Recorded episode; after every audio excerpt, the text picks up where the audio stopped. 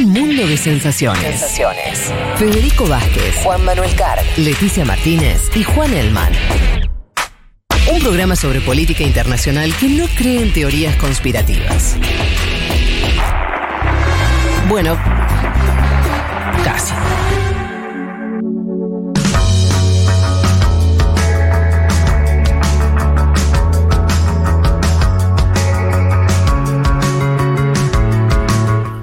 Bien, 1304, programa 188 de Un Mundo de Sensaciones. Muchos mensajes que van cayendo. Agradecemos al 1140 66 0000 y ahora nos vamos al Uruguay. Vamos a conversar con eh, Alejandro Pacha Sánchez, senador por el Movimiento de Participación Popular en el Frente Amplio y expresidente de la Cámara de Diputados. ¿Cómo estás, Pacha? Te saluda Juan Manuel Cargui y todo el equipo de Un Mundo de Sensaciones. Buenos días, un gustazo estar en contacto con ustedes, Juan Manuel. ¿Cómo estás? eh, ¿qué, qué, cómo- qué tal está el clima hoy en Montevideo? ¿Está acá parecido al de Buenos Aires? ¿Nublado? ¿Fresco? Sí, se nos nubló, pero fresco todavía no está. Veníamos de, de mucho calor. Mucho calor, ¿no? bueno, ahora, sí. ¿Y Pero cómo ahora se hace? nubló un poquito, anuncian lluvia y, y bueno, y acá además está todo muy convulsionado Montevideo porque hoy se juega el clásico Peñarol Nacional. Ah, tremendo, Eh, Pacha. Así ¿eh? que expectativas previas al clásico siempre son bastante vibrantes con mucho asado en la vuelta. ¿Y vos ahí que Y los boliches llenos. ¿Dónde está tu corazoncito? Bueno, estoy con Peñarol. Ah, Somos la, con- la- la- la mitad más uno del Uruguay. Con el. Mancha. Eh, Mirá, Peñarol además es un cuadro, más, más allá de que sea un cuadro grande, tiene una hinchada muy, muy importante. sí. Fíjate que en estos momentos que está viviendo el Uruguay, eh, la barra de la hinchada de Peñarol, Solidaridad Carbonera, tiene un laburo solidario muy grande, está bancando casi 140 ollas populares en el Ah, mirá vos, qué interesante eso, ¿ah? Eh, aprovecho eso, mirá, en la semana vi muchas eh, cuestiones en, en Twitter sobre, bueno, gente que hablaba de Peñarol, pero que también hablaba de otro sujeto que vos cono- conocés muy bien, eh, bueno, José Mujica, ¿no? Tengo un audio para pasarte de José Mujica porque estuvo en la Argentina, le dieron la orden Sí. del Libertador San Martín, y es un audio que vos pusiste en Twitter y en Instagram, así que lo pasamos, lo escuchamos y me decís por qué después lo subiste. A ver, escuchemos el Dale, audio. vamos arriba. Pero igual no tengo ganas de morirme. Ninguna. Eh, porque me gusta el vino tinto. Y desconfío que del otro lado no voy a poder tomar vino tinto. Bueno, Pacha, te, te escuchamos. Es un grande. Todos somos Pepe. Eh, por supuesto, a quién no le gusta el vino tinto, pero me Claro. parece que con esa forma tan sencilla que tiene Pepe de transmitir cosas bien profundas, que en definitiva es esas ganas enormes de vivir la vida full, ¿no? Estás hablando de un veterano de 85 años que hoy está planteando temas de futuro, preocupado por lo que va a pasar con la robotización, preocupado por lo que va a pasar con esta revolución tecnológica que, que va en ciernes, que va a generar mucha más desigualdad. Y en definitiva lo que nos transmite Pepe es algo que siempre nos viene diciendo, es la vida hay que vivirla, es un milagro la vida y la tenemos que poner al servicio de alguna causa. Porque si no, este, alguna otra frase célebre del viejo es, ¿cuál es la, la diferencia entre los seres humanos y una lechuga? Es que los seres humanos le podemos dar una- un sentido a nuestra vida. La lechuga vive porque vive. ¿Y, y Y cómo? entonces, en ese sentido, me Sí. parece que, que el viejo siempre es una, una reflexión abierta, esas ganas de vivir, esas ganas de comprometerse. Hoy estuve con él en la Plaza Lafone ¿Y este, qué tal? ¿Qué tal anduvo? estuvo muy bien, porque hoy también es un día muy especial. Hoy, un 31 de octubre, hace 17 años atrás, era un domingo Sí. Y ganaba por primera vez el Frente Amplio el gobierno nacional. Con Tabaré. Entonces, eh, hoy nos encontramos muchos frente amplistas junto con Fernando Pereira. Bueno, Pepe estuvo también en, en lo que es la histórica Plaza Lafone de La Teja, En La Teja, lugar de Tabaré, ¿no? Lugar histórico donde pronunció su último discurso, además Tabaré, ¿o no? donde pronunció su último discurso este, y donde además nació y lo vio crecer. La Teja, que además es un barrio obrero con una vieja tradición, murguero de, de corazón, lleno de fábricas y de frigoríficos, y en donde en definitiva ahí muy cerquita de la Plaza de la Fone está lo que es algo muy emblemático para nosotros, que es la base Pinela, que en definitiva era un trabajo social que se sigue manteniendo hasta el día de hoy con, con barrios muy populares. Y bueno, es el, un poco el, el corazón de la izquierda late ahí en el oeste montevideano, ¿verdad? Te quiero Entonces preguntar. estuvimos ahí en un gran abrazo. No, no, me parece que está bien aparte marcar el punto histórico, ¿no? Esto de los, los, los 17 años, porque también hubo un cambio de gobierno, ¿no? Por primera vez eh, en este tiempo histórico que estamos viviendo, eh, después de tres gobiernos consecutivos, eh, Tabaré, Pepe Tabaré, es la primera vez que vuelve a gobernar eh, lo que era la oposición a, a, ustedes, esta vez bajo una coalición multicolor, ¿no? De, varios partidos, y que además impuso una ley de urgente consideración que ustedes están pidiendo la derogación de 135 artículos a través de una consulta popular que se haría el año próximo. No vas a decir si hay una fecha contemplada para eso, pero donde ustedes ya han juntado más de 800.000 firmas en contra de esos 135 artículos. Te pregunto en concreto cómo viene esa campaña del sí. Bueno, justo acá en Argentina también el Frente de Todos ahora está con la campaña del sí, así que de los dos lados de la orilla, ¿no?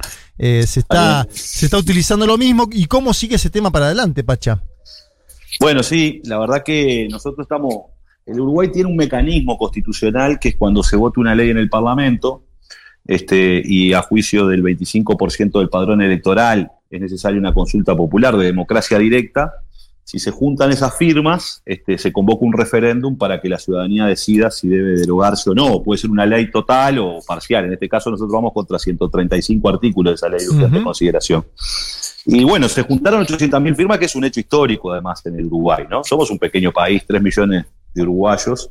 Este, nunca en la historia de, los referendos que existieron en Uruguay se habían juntado tanta cantidad de firmas y además es un hecho trascendente porque se hizo en estos seis meses. Primero el, el plazo constitucional es un año, pero eh, en realidad se empezaron a juntar las firmas en el 2021, en plena pandemia, en el momento en que Uruguay estaba en el ranking internacional de muertos en el mundo porque estaba pegando muy fuerte, con un gobierno que invisibilizaba el debate porque no quiso debatir durante toda la campaña de recolección de firmas, los medios de comunicación no hablaban de los temas, se solicitó la cadena para poder de alguna manera dialogar con la sociedad de que estábamos juntando firmas, porque no podíamos hacer actos, había restricciones sanitarias y restricciones legales en el Uruguay. Hasta hace muy poco en el Uruguay estaba prohibido la reunión.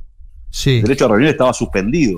Entonces no podíamos hacer actos, no podíamos hacer marchas, y de todas maneras en esos seis meses se generó una campaña fabulosa donde cientos, miles de jóvenes y veteranos salieron a juntar firmas, a golpear puertas, y se generó esta epopeya que hasta el día de hoy se están contando esas firmas. Uh -huh. La Corte Electoral además tiene una particularidad. En Uruguay para juntar firmas uno tiene que juntar la firma, tomar la huella digital y, y, y, eso tiene que coincidir con el registro que tiene la Corte Electoral. O sea, tenés que transformarte en, en un militante profesional en tomar huellas.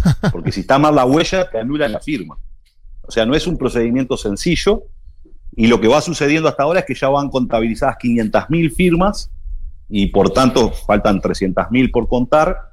Eh, el descarte, es decir, las firmas que salieron mal, las que están mal las huellas, son menos del 7%, por tanto es claro que seguramente sobre finales de noviembre o mediados de noviembre, 20 de noviembre aproximadamente, se llegue ya al 25% del padrón y ahí la Corte Electoral fijará una fecha que se presume que será marzo o abril el referéndum. Entonces, la campaña está lanzada, es una campaña que se basa, como siempre, en las, acciones populares, donde tenemos los colectivos feministas, los estudiantes, los trabajadores reunidos en el PCNT, las cooperativistas, el Frente Amplio, y del otro lado tenemos una alianza neoliberal que ha puesto esta ley, este, en definitiva, que recorta derechos, que recorta el Estado, que tiene una visión privatizadora del Estado y que en definitiva es una, un bloque social y político del ajuste, ¿no? Es decir, de la reducción, el achicamiento del Estado y por tanto de las reducciones de los derechos del conjunto de los uruguayos. O sea que es una pelea muy importante.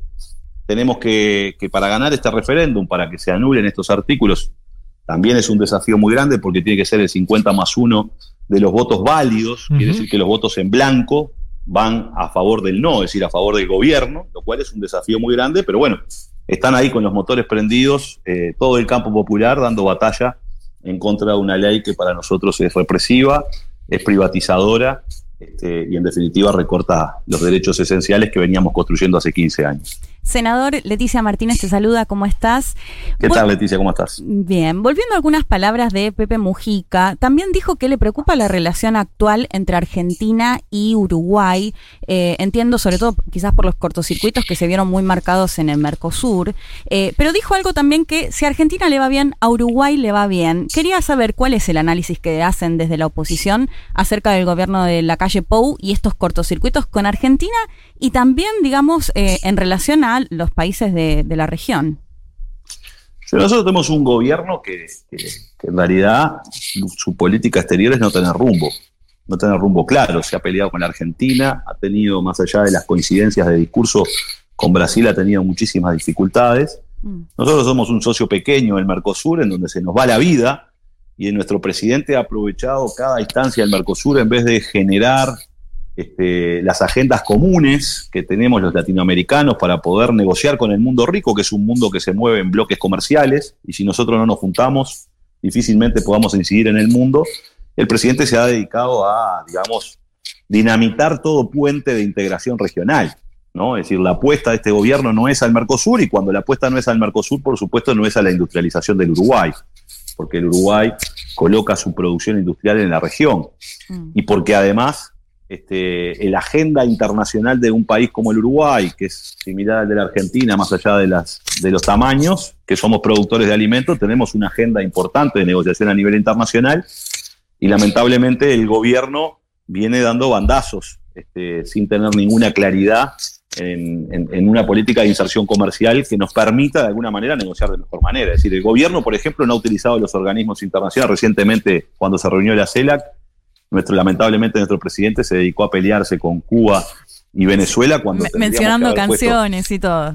Exactamente, cuando deberíamos haber puesto los intereses de los latinoamericanos, por ejemplo en la negociación de vacunas, que estamos viendo hoy lamentablemente cómo las vacunas no son un patrimonio de la humanidad, sino que son un patrimonio de las empresas transnacionales, y hay cientos de, personas en el mundo, y particularmente muchos latinoamericanos, que no están accediendo a las vacunas en el medio de esta pandemia porque se han privatizado. Entonces, esas son las agendas que hay que trabajar y que hay que desarrollar, pero lamentablemente el Uruguay va por otro camino. Hubo un presidente que se dedica a recorrer medios argentinos para hablar mal de lo que está sucediendo en el gobierno argentino. Es decir, la verdad, no solo tiene una política exterior este, sin rumbo, sino que además creo que tiene una política exterior bastante terraja, metiéndose en asuntos de otros países que no, debería ser el camino de un, de un presidente del Uruguay.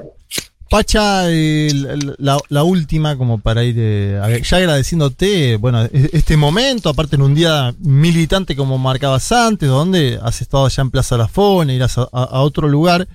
Em, te quiero preguntar una dos en una sería. Primero, cómo viene, no, cómo viene el tema de las elecciones internas del Frente Amplio, donde hay varias candidaturas para eh, bueno, el, máximo, el máximo lugar de esta fuerza política aglutinadora de fuerzas de la centroizquierda de izquierda del Uruguay. Y por otro lado, un tema que te preguntan seguido, pero que, digamos, eh, cada vez que, que te entrevistamos es interesante escucharte hablar del tema, que es el tema generacional a futuro dentro del Frente Amplio, ¿no? Eh, nos hemos acostumbrado a, ver eh, un Frente Amplio liderado en los últimos años por una generación, y sobre todo hablo de tres dirigentes, eh, ¿no?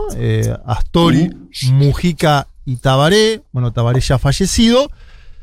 ¿Cómo es el, trasvasamiento generacional a futuro del Frente Amplio? Digo porque también escuchando a Mujica siempre te menciona, vos asumiste en el Senado la banca que él dejó por la pandemia y por su situación particular de salud, si te ves eh, activando dentro de, esa, de ese trasvasamiento generacional, ¿no? Sí, yo creo que el Frente Amplio está en plena transición generacional. ¿no? Este, y se da en un momento muy complejo, o se dio en un momento muy complejo para el Frente Amplio porque se dio en un momento de derrota electoral. ¿no? Este, generalmente las renovaciones se, se han procesado muchas veces a lo largo de la historia por duelo, porque mueren los caudillos y no hay más remedio que levantar las banderas, este, o por un recambio generacional organizado este, y pensado sobre la base de, ciertos triunfos. El Frente Amplio viene en un proceso de transición donde nuevas generaciones están asumiendo responsabilidades importantes.